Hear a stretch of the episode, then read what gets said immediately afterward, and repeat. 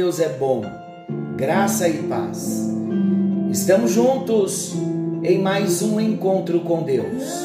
Eu sou o pastor Paulo Rogério e tenho a alegria de poder chegar até você com mais um encontro com Deus, com uma palavra de fé, uma palavra de esperança nesse mundo tão difícil com situações tão difíceis, com notícias tão difíceis, mas o nosso Deus, Ele está na sala do trono, Ele não se ausenta do seu trono, Ele está coberto de glória e de majestade, Ele tem o controle da história do mundo nas mãos dele.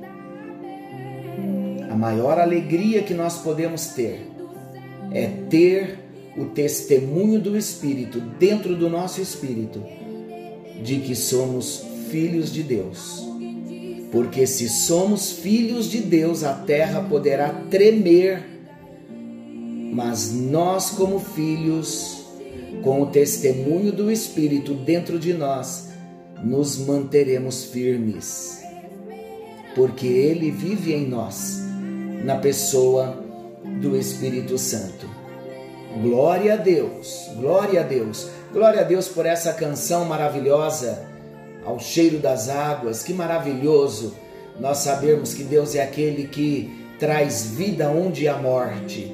Ele é o mesmo e hoje não tenha dúvida que ele vai acrescentar algo na minha vida e na sua vida. Amém? Glória a Deus. Queridos, nós encerramos a parte 3, falando da conquista da mente. E no encontro anterior, fechamos o assunto com chave de ouro.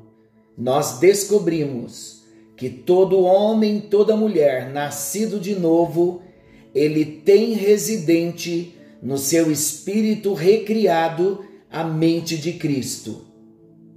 À medida em que renovamos a nossa mente humana com a palavra de Deus e entramos pelo caminho da submissão, pelo caminho da obediência, a nossa mente humana se conformará com a mente de Cristo. Em outras palavras, a nossa mente humana estará pronta para receber do homem interior a mente de Cristo. Sabe como eu vejo? Eu vejo numa ilustração, de um modo figurado, para nós entendermos. Eu vejo a mente de Cristo lá dentro do nosso homem interior, do nosso espírito humano recriado, aguardando uma oportunidade de se levantar e chegar até a nossa mente humana. E a mente de Cristo no nosso homem interior, no nosso espírito recriado, ela se levantará quando houver essa disposição de renovarmos a nossa mente humana com a palavra de Deus. Buscando a palavra, em oração, em consagração, em leitura bíblica, em estudo da palavra, a mente de Cristo saltará e pensaremos com a nossa mente, mas com a nossa mente renovada, cheia da palavra de Deus. Isto é a mente de Cristo, uma mente humana submissa, rendida, onde quem fala, quem age, não é movido pela imagem da mente humana, não fala pela mente humana, mas é movido pela imagem da mente de Cristo residente em nós. É claro, e eu creio que você está entendendo, é um exercício diário. Um exercício diário se queremos nos tornar parecidos com Jesus, há um convite E há um investimento do Espírito Santo para mim e para você. Mas o único caminho é abandonarmos toda a estrutura de raciocínio humano e começarmos a renovar a nossa mente para não sermos crentes carnais que agem pela sua mente e pela sua própria razão. Amém até aqui? Glória a Deus. Eu creio que estou falando com gente muito sincera, com gente disposta em se submeter à palavra de Deus. Entramos hoje então no novo assunto, a conquista da vontade. Podemos seguir o nosso assunto? Nós vamos bem devagar, explicando passo a passo, para que todos cheguemos juntos a uma compreensão do que Deus quer nos trazer sobre a conquista da vontade. Lembrando que estamos usando como manual o livro Personalidades Restauradas da apóstola Valnice Milhomens. A conquista da vontade. A vontade do homem é uma das grandes dádivas outorgadas por Deus.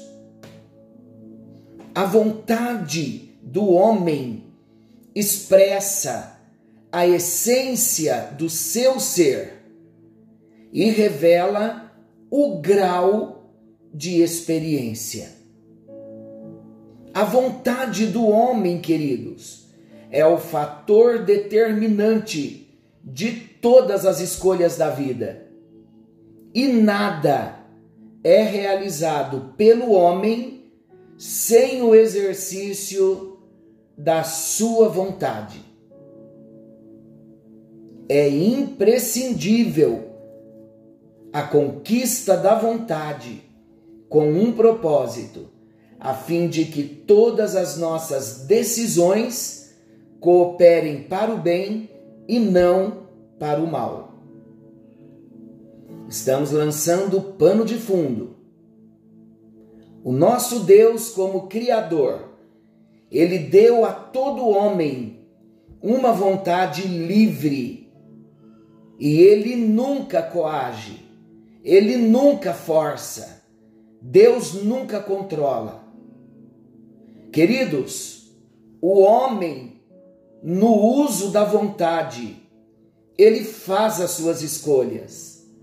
No uso da vontade, as escolhas são feitas e toda escolha feita pelo homem vai determinar sua vida diária e seu destino eterno.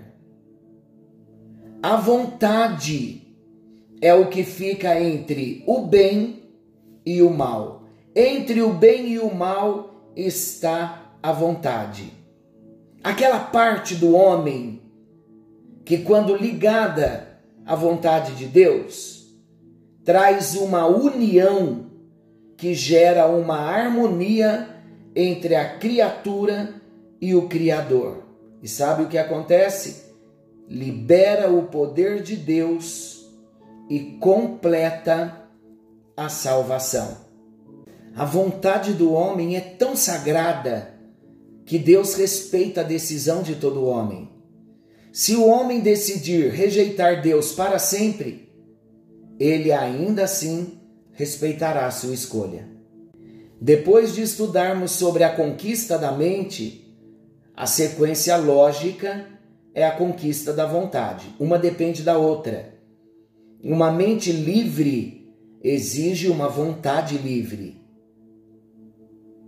Que o Espírito Santo de Deus venha trazer luz que ele venha trazer entendimento enquanto nós nos debruçamos sobre a conquista da vontade. Vamos então ao potencial da vontade? Dissemos que a terra por dentro deve ser conquistada, isto é, a terra da mente, a terra da vontade, a terra das emoções, a terra do corpo qualquer área a ser tratada envolve o uso da vontade, seja na mente, seja nas emoções, seja no corpo, vai exigir, vai envolver o uso da vontade. As nossas decisões vão determinar onde nós passaremos a eternidade. As nossas decisões, elas determinarão que tipo de pessoas nós seremos na terra. Olha como a vontade é séria. Por isso, meus amados, é de suma importância a conquista da vontade, para que ela se torne um instrumento de Deus e não do mal em nossa vida, permitindo-nos usar esse órgão de decisão para o nosso próprio bem. Deus criou a mim, ele criou a você. Deus criou o homem com a capacidade de tomar decisões. A vontade, dissemos, fica entre o bem e o mal, estão lembrados? Nós temos dois caminhos e é a vontade quem vai determinar qual desses dois caminhos nós iremos seguir. Podemos fazer as nossas escolhas por causa da imagem de Deus no homem, o homem então possui o livre-arbítrio. O que é o livre-arbítrio? O livre-arbítrio é a capacidade de tomar decisões. Essa habilidade, queridos, outorgada por Deus, é tão sagrada que nada nem ninguém poderá levar o homem a agir contrário ao seu querer. É importante nós sabermos que a estratégia de Satanás contra o homem consiste em trazer prisões à mente do homem, porque uma vez que a mente do homem está presa, ele enfraquece a vontade. E o potencial que o homem tem não seja usado essa é a estratégia de Satanás. Mas Deus deu ao homem uma vontade livre. Se a vontade de alguém se torna prisioneira, é por causa da sua própria atitude de não lançar mão da vontade livre que Deus deu para o homem. Ainda assim, é possível ao homem mudar de rumo, escolhendo o caminho da liberdade que lhe é oferecido em Cristo cada um de nós está usufruindo as consequências das nossas próprias escolhas. E a maior tragédia é lançar mão de um privilégio divino, como o da escolha, para nossa destruição. Deus nos deu uma vontade para que essa vontade seja livre. E a maior tragédia é nós recebermos esse privilégio que temos de Deus e fazermos as nossas escolhas para nossa própria destruição. Que Deus venha nos conceder a graça de sermos restaurados em nossa vontade, porque nós somos livres para determinar o caminho pelo qual nós iremos seguir. Diga comigo, eu estou livre para fazer a vontade de Deus, para escolher fazer a vontade de Deus. A minha vontade vai ser fazer a vontade de Deus. Vocês sabem que o homem permanece no pecado pelo uso da sua própria vontade. Pelo uso da vontade livre que o homem tem, ele decide permanecer no pecado. Ninguém pode eximir-se da culpa de viver contrário a Deus. O homem tem uma tendência herdada dos nossos primeiros pais de responsabilizar outros. Olha, Adão, não fui eu. Foi a mulher que o Senhor me deu. A mulher, não, não fui eu, foi a serpente. Então o homem tem já, trazida de Adão, trazida de Eva, os nossos primeiros pais, a tendência de responsabilizar os outros ou as circunstâncias pelas suas escolhas, mas isso é irreal. O homem é livre para escolher e, portanto, nessa liberdade que ele tem para escolher, ele é responsável pelas suas escolhas. Se o homem vive no pecado, é porque ele escolheu viver no pecado, é porque ele gosta do pecado e decidiu permanecer no pecado. Ainda assim, o homem tem a liberdade de mudar de pensamento e decidir dar as costas ao pecado e voltar-se para Deus.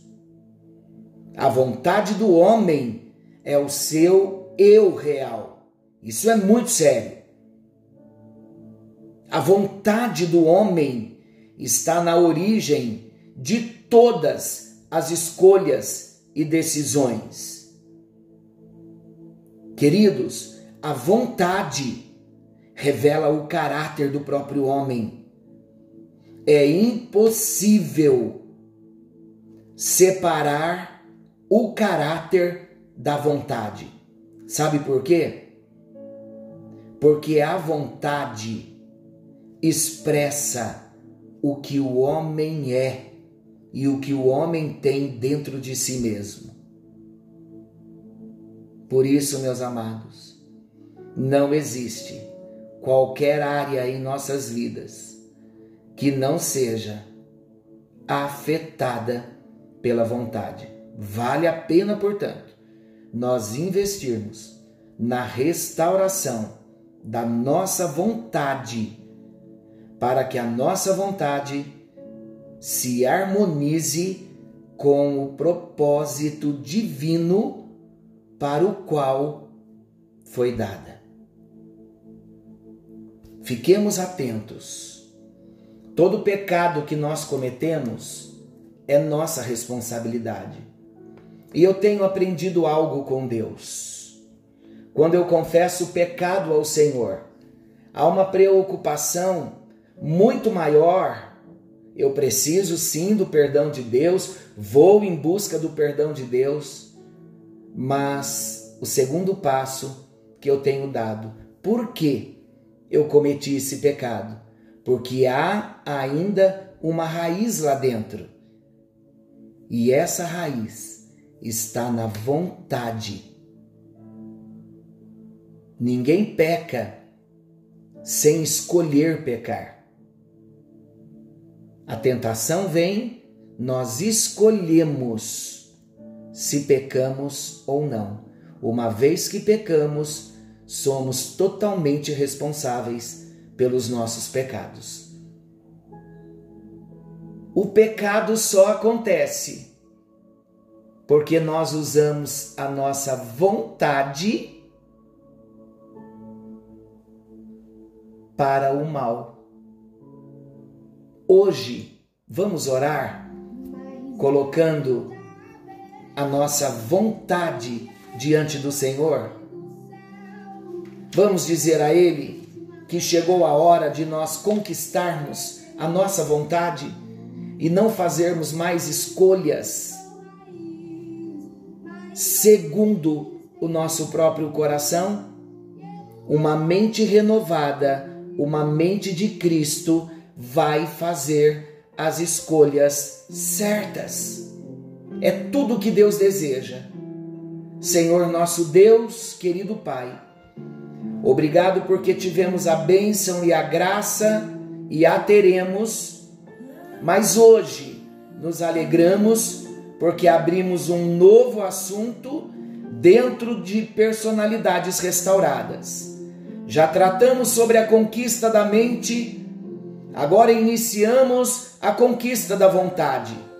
Espírito Santo de Deus, abra o nosso entendimento, traz a luz necessária para que venhamos investir agora de um modo pessoal, perseverante, contínuo na conquista da nossa vontade. Nós faremos as nossas escolhas, tomaremos as nossas decisões, não mais segundo a nossa mente humana, mas segundo a mente renovada, a mente de Cristo em nós. E as nossas escolhas serão para o bem e glorificaremos o teu nome no exercício da nossa vontade livre no Senhor. Já começamos, ó Deus, nesse primeiro encontro da conquista da vontade, liberando uma palavra de ordem e dizendo que toda prisão na vontade cairá por terra. A nossa vontade não será mais prisioneira. Em nome de Jesus, assim como entramos no território da conquista da nossa mente, nós conquistaremos a nossa vontade e vamos dizer, como Jesus disse: a minha comida consiste em fazer a tua vontade.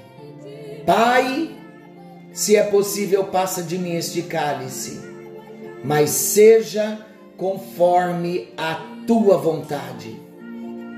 Esta será a nossa decisão. Faremos a tua vontade a qualquer preço, porque conquistaremos a nossa vontade e teremos uma vontade livre para a glória do Senhor. Em nome de Jesus, amém, amém e graças a Deus. Graças a Deus. Deus te abençoe, Deus te fortaleça. Só estamos iniciando o assunto com a conquista da vontade. Nós venceremos, o Senhor está conosco. O guarda de Israel não dorme, lembre-se disso. E não se esqueça, Jesus está voltando.